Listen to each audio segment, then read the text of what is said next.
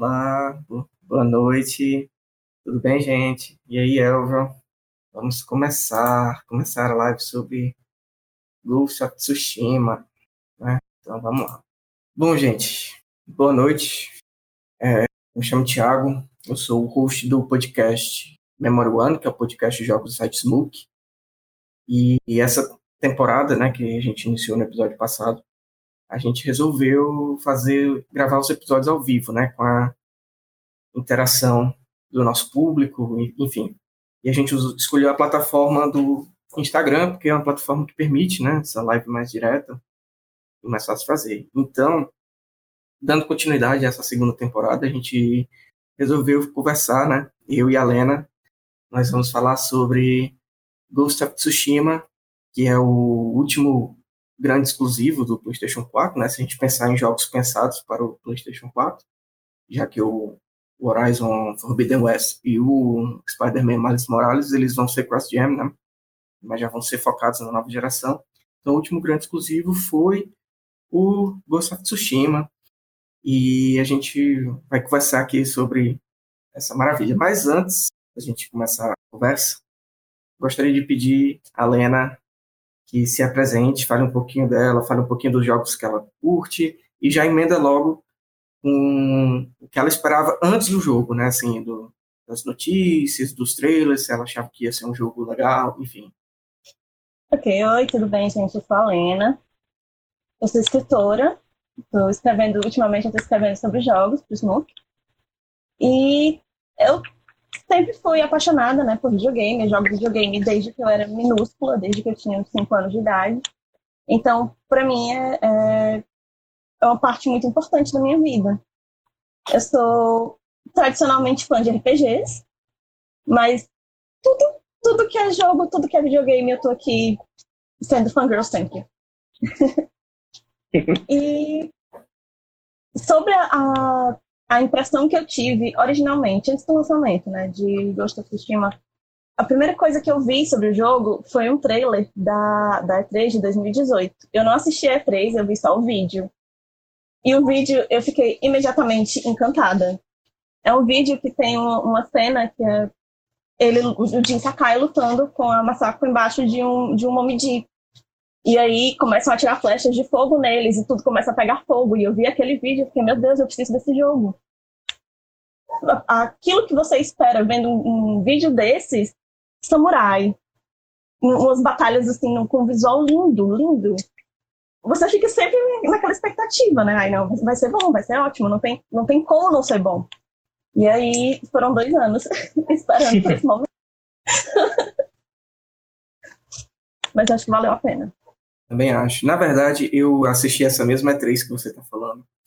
E também fiquei muito, muito empolgado, né? Na época eu não sabia quem eram os personagens, né? Não sabia quem era o Jin, nem a Masako. É, mas eu fiquei impressionado com o que eu estava vendo, né? E acho que era um jogo, é um jogo que ele chegou ocupando um espaço, talvez, que outros jogos ainda não tiveram é, essa capacidade de ocupar, assim, eu falo tematicamente, né? Porque eu não me recordo, assim, na história recente, tirando o Sekiro de 2019, de um jogo de samurai assim tão bem feito e tão é, acolhedor, né? Então o jogo para mim me ganhou naquele momento ali que eu vi aquela luta de espadas, mas eu fiquei, confesso que eu fiquei um pouco receoso por questões de desenvolvedora, né? Porque eu sim, eu não sou muito fã do, eu, na verdade eu não conhecia os jogos da Sucker Punch, né? Assim, eu joguei muito pouco do Infamous no PlayStation 3 e eu não joguei o Infamous Second Son do PlayStation 4, né? E eu fiquei com muito medo de ser aquela desenvolvedora que para aproveitar o hype da cultura japonesa vai fazer alguma coisa sem o devido respeito ou sem é, ter conhecimento, né? Quase uma apropriação cultural, do, da, enfim, de tudo aquilo. Eu fiquei muito receoso com isso. E até o momento que eu comecei a jogar, né? A partir que eu comecei a jogar, eu já vi que eles foram bastante respeitosos, né? Principalmente, é, não, não só na direção de arte que o jogo ocupa, né? Da reprodução né? de muitos é, ideogramas da, da cultura nipônica, mas também pela questão da trilha sonora, com elementos tradicionais do Japão. É, apesar de que o jogo foi é, localizado para o inglês americano, a dublagem japonesa não, não está tão ruim. Às vezes ela fica um pouco esquisita, no sentido de que a, a, a, o som e a boca não, não são sincrônicos. Sabe? Mas, mas, de uma forma geral, eu gostei muito do, do, do que a Sucker Punch fez. Eu gostei tanto que eu resolvi dar uma chance para Infamous, né, para você ver como são as coisas. Mas, enfim, eu, eu me encantei logo nos, nos primeiros momentos, assim, aquela abertura de cavalgando e tem aquele campo de flores e, e a música sobe e é tudo muito bonito e ali já eu falei não esse jogo eu vou jogar até o fim e foi o que aconteceu né eu joguei até o fim assim de uma forma muito natural assim não me forcei tem jogos que eu me forço a terminar porque eles não são tão atrativos ou eles têm uma mecânica de, de gameplay tão repetitiva, e que não é o caso aqui, né? Então eu curti bastante o, o jogo. E a gente já pode falar assim em relação ao que um dos aspectos principais para mim, pelo menos, que é a jogabilidade, né? Não sei o que é que você acha da jogabilidade, mas para mim foi bastante fluida. E eu vi muita gente comparando com Assassin's Creed e tudo isso. Eu não sei porque eu não jogo Assassin's Creed é, não gosto. Mas é, eu, para mim, foi muito de boas. Até o pessoal reclamando que tinha muito bug, essas coisas, comigo não aconteceu. Enfim, o que, é que tu acha da, achou da jogabilidade? Eu achei a jogabilidade, assim, é, para mim, certo, a expectativa em relação a ser um jogo do Sucker Punch era diferente, porque eu gostei de Infamous, todos os Infamous que eu joguei eu adorei. Então eu já tinha essa expectativa muito boa. O que eu gostei da jogabilidade é porque, para um jogo de mundo aberto, a, a Sucker Punch faz muito bem. Jogos de mundo aberto da Sucker Punch são ótimos. É, eu gostei do fato de que o mapa, apesar de ele ser enorme, ele é dividido em fases. Então você explora um pedaço e aí você não se perde no mundo aberto. Você não tem um milhão de missões logo no começo do jogo. Você tem um pedaço da ilha, as missões daquele pedaço da ilha, e aí você abre outro pedaço e tem outras missões. E você pode explorar tudo isso depois, mas você tem um, tipo um, um foco naquele momento da história para você não, não se perder dentro do jogo. Eu acho isso muito raro para jogos de mundo aberto. A maioria dos jogos de mundo aberto é, tem essa falha de, de excesso. Excesso de missão, excesso de espaço, excesso de coisa para explorar, e você perde o foco na história mesmo. Eu também gostei muito, assim, é, as pessoas comparam com Assassin's Creed. Para mim, o que eu gostei mais foi que não é como Assassin's Creed. Assassin's Creed segue muito é, a linha histórica, e aí você tem que encaixar a sua jogabilidade, o seu jeito de jogar naquela linha histórica e naquele evento e naquele formato de jogo, aquela época e tal. É, como não é, não é necessariamente uma, um, uma narrativa sobre a história do que está acontecendo, é sobre o, o personagem mesmo, você passa mais tempo focando é, em como você quer seguir aquela história. Você pode escolher se você quer ir o jogo todo como samurai, encarando tudo de frente. Você pode se esgueirar o tempo todo e ser o fantasma o tempo todo. É, tem essa opção, mas é mais flexível, eu acho, do que Assassin's Creed. Foi o que eu gostei mais dessa, dessa flexibilidade. Pois é. Como eu não joguei nenhum Assassin's Creed, eu não tenho um parâmetro para fazer. Mas eu digo uma, uma afirmação que eu posso dar com certeza é que esse jogo ele me fez gostar de jogos mundos abertos. É, sandbox não é meu gênero favorito. Eu tenho muito, muitos problemas, não por questão de ser mal feito, coisa do tipo, mas é questão de foco, né? Eu não tenho muito foco nas, nas coisas e como geralmente tem muitas missões secundárias, eu acabo me perdendo nisso.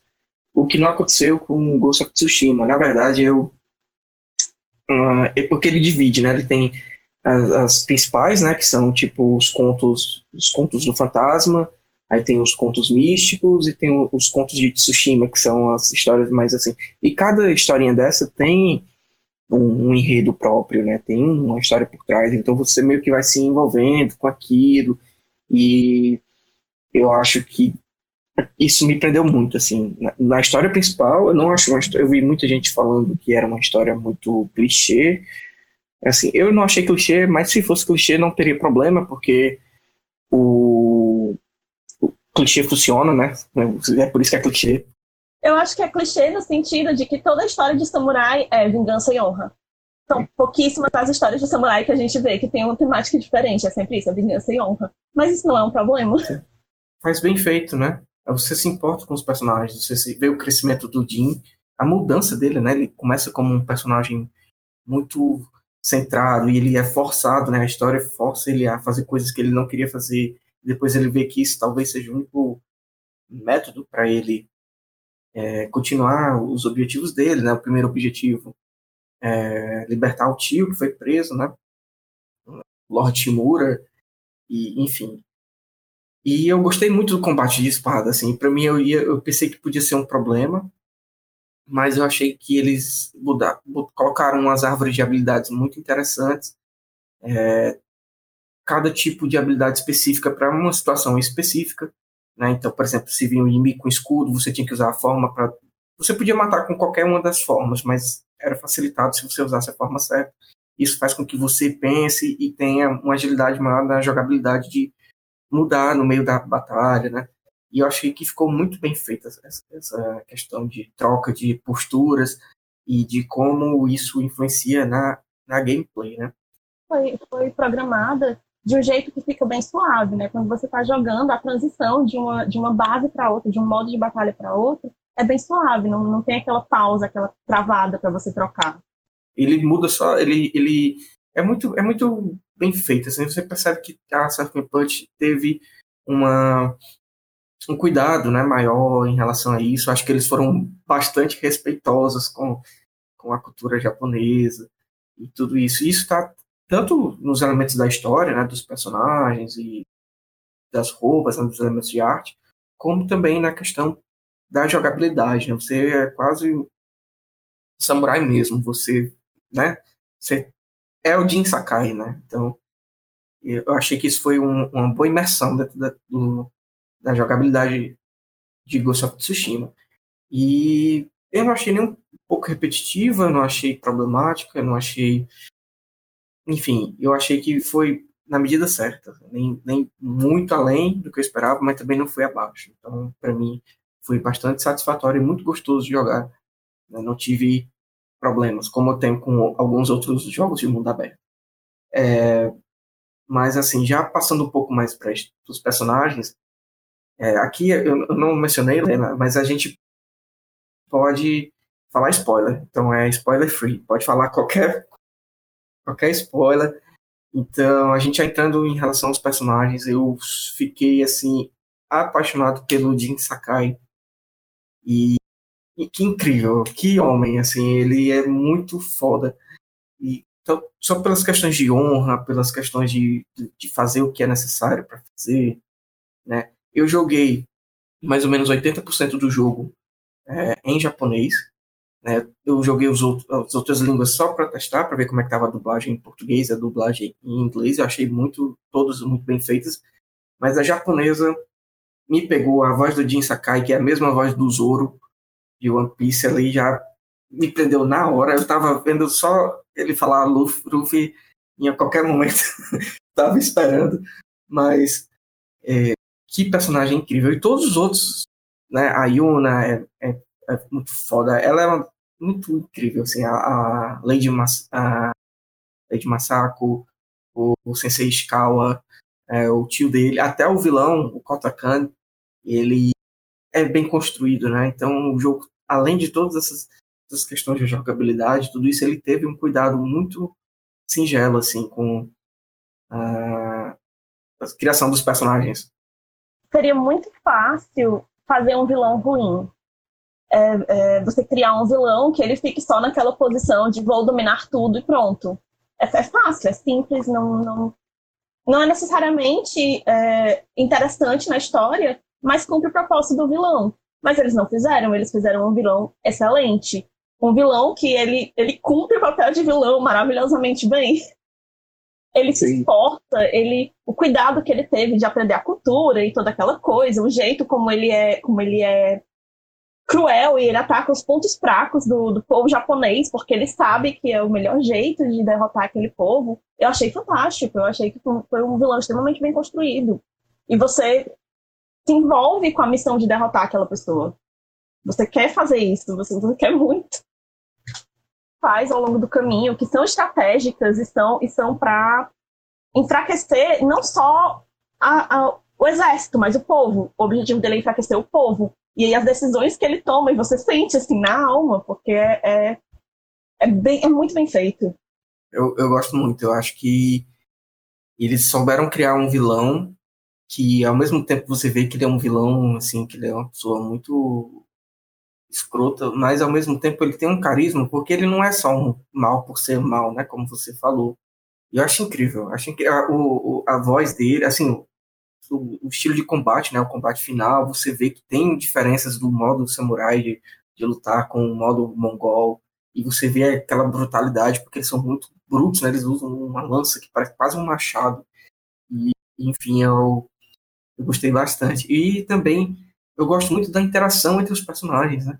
A maneira como o Jin começa e ele, quando ele conhece a Yuna, né, que foi ela no início do jogo, só para ambientar o pessoal, tem a chegada do exército mongol à, à praia de Tsushima. Tem o, a primeira batalha do jogo, já começa ali, você já começa no meio da ação. O jogo força você a perder, você é obrigado a perder e depois você descobre que você, você no caso o Jin Sakai, né, o personagem principal, ele é salvo pela Yuna e ela cuida das feridas dele e ao mesmo tempo eles criam uma relação ali. E é uma relação muito de cúmplice, né? Não sei se foi o meu coração de shipper, mas eu fiquei muito querendo que eles formassem um casal, até porque eles dão indícios, né? Uma paquerinha ali e tal, e e eles têm uma relação, uma construção de, de personagens muito boas. Né? Os outros também, a Lady Masako, o Sensei Ishikawa, né? E, o, e a relação dele com o tio dele é, para mim, a melhor coisa do jogo. Porque você consegue perceber quando o tio dele vê que ele deixou a honra para seguir o caminho do fantasma, né? E o, o desapontamento, né? Ele fica decepcionado com aquilo porque ele ia adotar o Jin como filho, ia dar linhagem à linhagem dos, dos é, Shimuras, e você percebe aquele, aquele desapontamento e eu acho aquilo incrível. Para mim é uma, uma das melhores relações já criadas assim nessa, pelo menos nos últimos anos assim.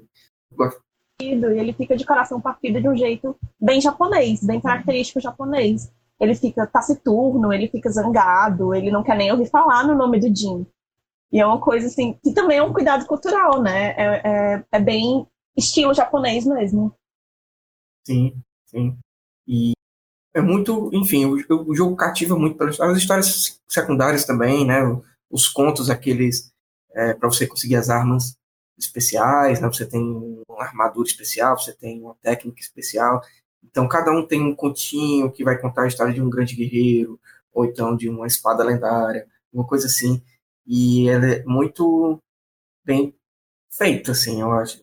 Tem uma coisa que eu gostei muito em relação aos personagens, é que todas as personagens femininas que aparecem, elas são maravilhosas, elas são fortes, elas estão em posição de liderança, elas têm controle da situação de um jeito que é que eu acho assim extremamente elegante e raro, porque você você não vê em todos os jogos isso. E eu adorei todas elas. A Yuna, que é, que é rainha de tudo. A Yuna chega e ela, ela salva o Jin várias vezes da morte. Ela traz ele dos mortos, praticamente, mais de uma vez. Ela ensina ele tudo que ela sabe. Ela, ela diz para ele qual é o melhor jeito. Ele vai lá e escuta. E a, a, o relacionamento dele se desenvolve de um jeito em que ele passa a respeitar a opinião dela. O jeito como ela vê as coisas, ele passa a ver, não, ela tá certa todo, toda essa cultura aqui que eu tive de ser samurai esse tempo todo, e ela tem um ponto válido. E a Lady Masako também, que ela sozinha, e a, e a história dela, né, é muito, é muito interessante. Ela sempre foi, desde criança, é, metida com os meninos, porque ela queria lutar. Então, desde criança, ela estava tá com a espada na mão e aprendendo.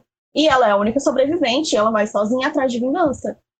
E ela sai matando todo mundo que está relacionado à destruição da família dela praticamente sozinha. O Jin aparece lá de vez em quando, mas ela tomou conta da situação sozinha. E aí é. tem outros personagens, tem a Tomoe, tem a. Eu esqueci o nome dela, a, a chefe lá do, daquela cidadezinha de bandidos. Sim, então, personagens elas aparecem com, com posição de controle, e eu acho mágico. Porque Sim. é raro. E, e Eu concordo com tudo que você disse. Eu acho, eu acho a construção de personagens muito bem acertada por parte da Sucker Punch, né? E, e a história como um todo é muito bem contada, né? Porque o jogo ele tem essa premissa de, de pegar um fato que de fato aconteceu, né? Que é um relato histórico, que é a invasão mongol à, à ilha de Tsushima. É, aconteceu de fato no século 13, né? Lá nos anos 1200 e alguma coisa só que o resto tudo é ficcional, né? Os personagens são todos ficção, e isso dá uma liberdade maior para a criação da história. E, a, de uma forma geral, eu gosto muito da maneira como a Sucker Punch dividiu o, o jogo. Assim. Eles não quiseram fazer nada assim, fora da caixinha, eles foram no seguro, e eu acho que o seguro é seguro porque né, dá certo. Então, o que é que eles fizeram? Eles, eu acho, inclusive, que isso foi uma, uma estratégia de mudança no decorrer do caminho, porque se a gente for ver as, games, as gameplays mais antigas, né, antes do lançamento do jogo, que foram para divulgação e tudo, você percebe que tinha alguma coisa de diferente na estrutura como o jogo foi montado, né? Por exemplo, quando o jogo saiu, ele saiu dividido em três atos, ato 1, ato 2, ato 3, né, que de fato seguem aquela aquela teoria do Joseph Campbell do, do do herói, né, do, do, mito do herói, enfim, do caminho do herói, tudo isso. Então ele tem um momento de queda, ascensão, aí tem um clipe, enfim, tem todas essas questões. Então eles foram no seguro. Mas se a gente observar os, enfim, os, as gameplays antigas divulgadas, você via que eles iam contar de uma forma diferente. Eles iam contar tipo dia 1 da invasão mongol a Tsushima, dia tanto da invasão. Então eles mudaram isso e eu acho que foi muito acertado. Porque ó, você deixar aberto demais uma história que é muito amarradinha, você dá margem a escapadas, ou então a muita divagação. E como você já falou antes, e eu reitero aqui, é, o jogo ele tem muitas missões secundárias, mas as missões principais elas dão um caminho a ser seguido. Né? Você pode ir e depois voltar. Inclusive, depois que você termina o jogo, todos os pontos do mapa que você não explorou antes, eles abrem automaticamente. Então você consegue fazer as missões secundárias sem ter trabalho muito grande, ou alguma coisa do tipo. E eu acho que essa divisão em três atos, né, que a primeira é o, o resgate do Lot Shimura, o segundo é a retomada do castelo, né, que eles vão retomar o castelo, e a terceira é o combate final com o, o general mongol. E eu acho que foi uma construção de personagem. E, e nesse, nessa maneira como a Sucker Punch dividiu, você consegue ver essa evolução do Jim, né, essa mudança dele, né? Porque ele vê coisas que o tio dele não vê. E você entende muito mais o lado do, do Jim do que o lado do tio dele, que segue pela honra, né? Inclusive, essa honra é o que, que levaria à derrota do povo japonês, né? Então, foi a expertise, a questão de ser sagaz, de ser traiçoeiro, de tudo isso que permitiu surpreender o general mongol, que era muito inteligente, ele sabia da cultura que ele estava se metendo, né? Um estudioso. Então ele usou muito dessa inteligência, né? E o jogo molda isso a favor do Jin. O Jin começa a ficar inteligente e o Jin começa a se moldar a situação. E eu acho que a maneira como isso foi construído, junto com essas histórias secundárias, enfim, ele foi muito, muito preciso. Gostei bastante. Construção do, do personagem, porque o Jin ele começa numa posição de privilégio ele é nobre, ele é samurai de nascença, ele, ele herdou o direito dele.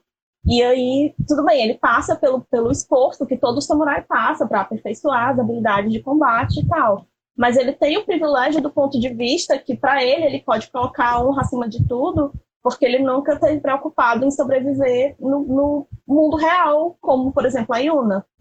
E aí, a jornada dele é sobre, é sobre crescer para além disso ele perde tudo que ele tinha, até mesmo a, nobreza dele, porque no fim, né, é, ele não é mais nobre, o clã Sakai é, é destruído, é desmembrado.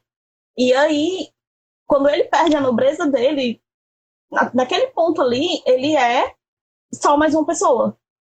Ele deixou de ser o personagem que era nobre, que era honrado, que tinha, que acreditava que só tinha um jeito certo de fazer as coisas, ele passa a ser um membro da população geral. Ele tem que lutar para comer, ele tem que se proteger quando ele vai dormir, porque ele não sabe se ele vai acordar vivo, ele pode ser atacado por bandidos, ele pode ser atacado por mongóis. Ele precisa, porque ele está lutando sozinho, sobrevivendo sozinho, ele precisa escolher estratégias de combate que não sejam necessariamente chamar as pessoas para um duelo. Então, ele passa por toda uma desconstrução. E aí, quando ele chega no ponto mais baixo, quando ele perde a nobreza, quando ele perde tio, quando ele perde amigos, quando ele perde a credibilidade dele, praticamente, né? Porque quando, quando ele começa o terceiro ato, ele não tem nem cavalo mais. Ele não tem nada. Ele só tem mesmo a Yuna. Daquele ponto em diante, o crescimento dele é como uma pessoa, é, de certa forma, como uma pessoa real, né? uma pessoa no mundo real. Ele não tem a proteção que ele tinha, que de certa forma ele tinha muita proteção antes. É, ele está encarando as coisas como elas realmente são. E aí ele não encara só é, as falhas dos samurais, ele encara também as consequências das escolhas que ele está fazendo, tipo o lance do veneno, que ele criou veneno para combater os mongóis. E aí os mongóis aprendem a fazer o veneno dele e querem usar o veneno para combater os samurais. É, foi uma escolha que ele fez e ele precisa lidar com essa escolha, porque agora ele está por conta própria, ele não tem mais um código para seguir. Ele precisa aprender com os erros dele, ao invés de seguir os passos de pessoas que erraram antes dele. Não, pois é, eu, é, é essa jornada que você falou mesmo que, que é muito interessante, eu concordo com você, e é incrível essa relação do Jim com a Iona, né? Ela sempre está do lado dele. E, e enfim, é muito, muito bem construída assim, a história. Não, não somente da percepção do Jim, né? Você consegue ver também muito da questão do tio dele, né? da, daquela teimosia tão comum do assim retratado, né, do povo japonês, né? Porque ele sabe que ele vai liderar o exército para um massacre, né? Mas ele vai mesmo assim porque é o caminho da honra, é o caminho ser seguido é o caminho correto e tudo isso. E a, a forma como o, o, conflito, né, a, a, zona de conflito entre os personagens é construída é muito natural para mim. Assim, eu consigo imaginar realmente aquela cena acontecendo no, no mundo real, assim, esse, esse tipo de discussão. E eu como, eu, como eu falei antes, eu acho que a estrutura que a história foi contada, o ritmo, né, foi primordial para que tudo isso permanecesse fluido e não ficasse uma história ou muito maçante ou desinteressante, né? Você queria saber o que ia acontecer. E, de uma forma geral, o que acontece com os outros japoneses em Tsushima a partir dessa invasão, né? Inclusive, esse jogo foi um dos poucos que eu me animei assim para platinar e atrás de tudo, porque eu queria saber todas as histórias, eu queria, enfim, conhecer todo aquele universo que foi criado pela tão bem fiel, assim, representado da Sucker Punch. E também tem o, o modo fotografia, que é maravilhoso, né, que você pode tirar fotos belíssimas, é um jogo muito bonito, né, e visualmente falando assim, os, os gráficos podem não ser tão realistas, assim, eles não têm essa proposta de ser um The Last of Us da vida, né, até porque eu acho que um jogo de mundo aberto jamais conseguiria chegar a esse nível de detalhe como o The Last of Us. Mas Ghost of Tsushima, apesar de não ser fidedigno, né, a nossa realidade totalmente, ele é muito bonito. Os campos de flores são belíssimos. As, as partes da neve são incríveis. É, toda a questão do, do, das vestimentas, né? Você tem várias armaduras, você no decorrer do, do jogo pode mudar várias coisas, tem vários itens cosméticos né, que não, não alteram a gameplay, mas que dão um visual muito imponente ao personagem. Tem um que eu não lembro qual armadura que é, o que eu achei ótimo, que é uma máscara que tem um bigode de verdade, assim, e uma barbicha, assim. Eu achei incrível, eu só jogava com essa. E, enfim, é um jogo muito. Você percebe que ele foi muito cuidadoso, assim, foi uma, feito com um esmero muito grande, né? mágico que tem muitos, muitos, muitas partes assim do mapa em que você tem de um lado uma vila em chamas. E aí você vira a câmera para outro lado e você tem um riacho, você tem umas, umas árvores com umas pétalas voando. É um negócio bucólico. E aí você vira a câmera de novo e tem batalha, sangue, destruição, essas coisas. Eu acho essa, essa muito interessante. Quando a gente sai da primeira parte da, da ilha, né, que é aquela parte mais ao sul, e você vai transitando para subir para o norte, é, você sai de uma parte que é completamente esverdeada e cheio de, de campos bonitos e vai para uma parte que é um pântano e que tem um contraste, assim, você pensa, caralho, isso não pode ser o mesmo lugar, mas é. Né? Então tem um contraste assim, muito, muito bem feito.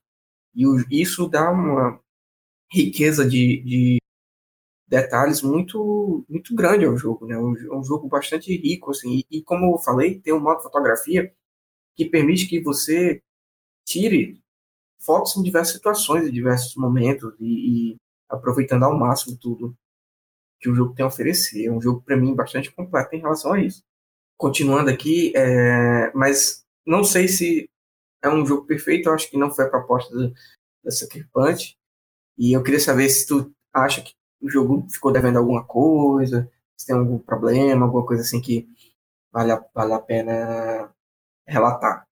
Eu tenho muita dificuldade de apontar alguma coisa que eu não gosto no jogo. Porque o jogo, claro, né, tem defeitos. É, tem, por exemplo, a câmera do duelo, que enche o saco, porque ela vai sempre pra ela fica em posições fixas para cada pessoa que você enfrenta. E aí, quando ela vira, você tá num ângulo horrível, tem uma árvore no meio, tem um, um dos caras que você já derrotou que tá caindo em câmera lenta e ele fica no meio também. Então, a câmera do duelo é muito chata. Mas isso é um detalhe tão minúsculo comparado com o resto do jogo. Porque é, eu, não, eu não consigo ver nada assim de, de defeito, defeito mesmo, que prejudique o interesse da pessoa no jogo.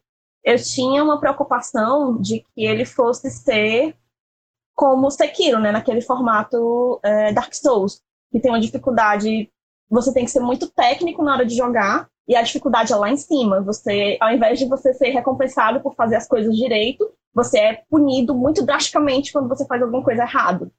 E eu pensei que fosse ser assim. E para mim, esse foi o, o, esse jogo teve o balanço perfeito de exigência técnica, porque o nível de dificuldade, ele não pune você de um jeito exagerado quando você falha. Você só tem uma punição normal da batalha que você está enfrentando, do nível que você escolheu para jogar, né? Uhum. Mas é, é, razoável e você tem condição de evoluir ao longo do jogo o seu jeito de jogar. Não, é, não, não tem aquela dificuldade frustrante, sabe?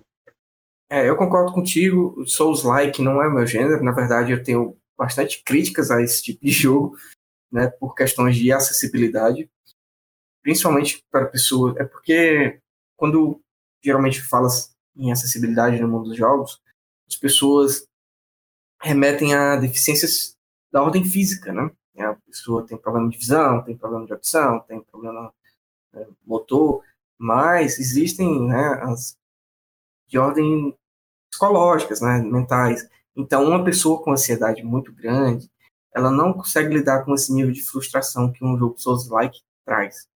E eu aprendi isso da pior forma possível. Eu aprendi isso jogando Sekiro.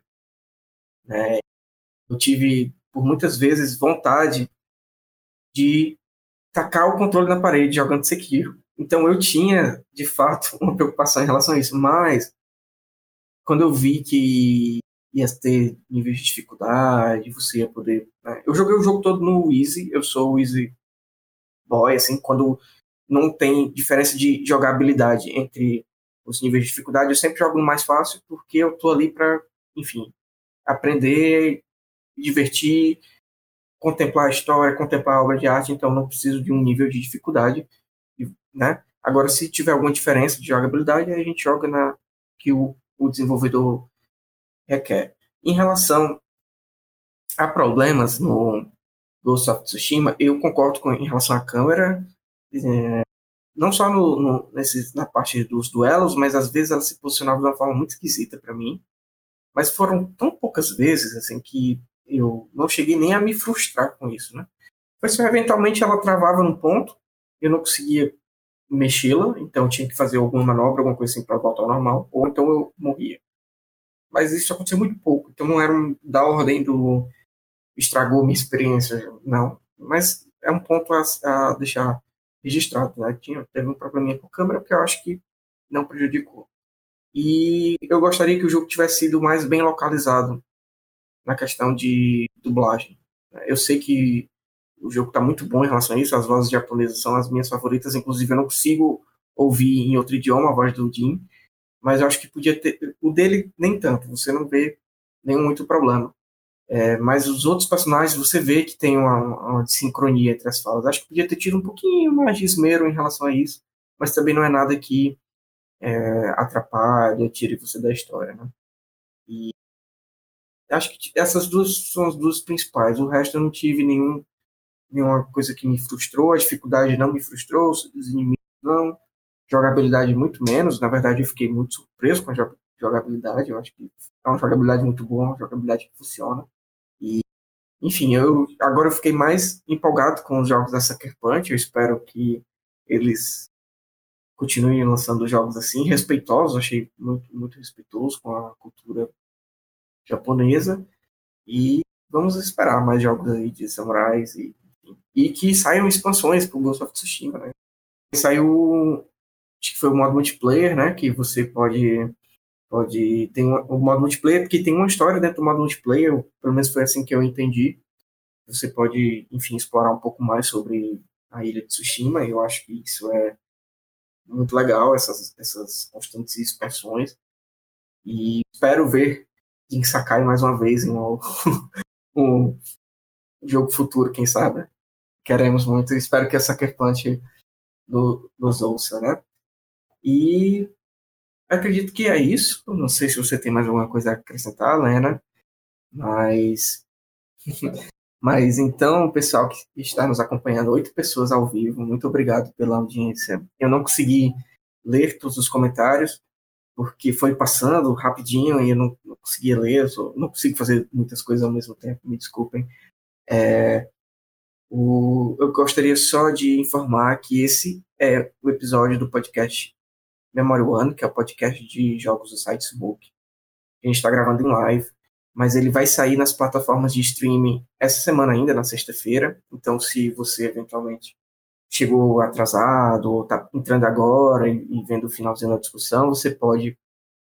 Sexta-feira já deve estar no Spotify e nas outras plataformas de streaming. A gente vai encerrar por aqui. Né? Gostaria de agradecer a Lena pela participação. Espero que seja a primeira de muitas. Né? Eu que agradeço pelo convite. E muito obrigado, gente. Foi um papo muito legal. Eu gostei muito de Ghost of Tsushima e eu espero que eu tenha passado e junto com a Lena a, essa empolgação que o jogo nos causou, não é isso? A gente então, muito obrigado. A quão maravilhoso o jogo é. É realmente Exatamente. É muito bom. Ah, deixa, só antes de encerrar, gostaria de saber se você acha que Ghost of Tsushima vai estar presente no final do ano no The Game Awards. Sim. Eu acho difícil não estar. Foi, foi um. Foi uma surpresa, assim, no apagar das luzes, né? Eu acho impossível não estar lá também acho muito difícil.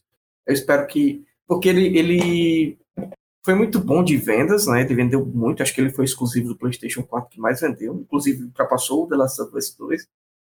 E eu acho que a história dele é muito, né, bem feita e, enfim, eu espero também que ele esteja e que, não sei se ele vai ganhar, acho que acredito que não, porque, né, mas eu espero muito que ele esteja lá, porque ele merece, é um bom jogo. E é isso, gente, muito obrigado e até a próxima live. Obrigado, Lena. Beijo. Obrigada. Até a próxima. Tchau. Tchau.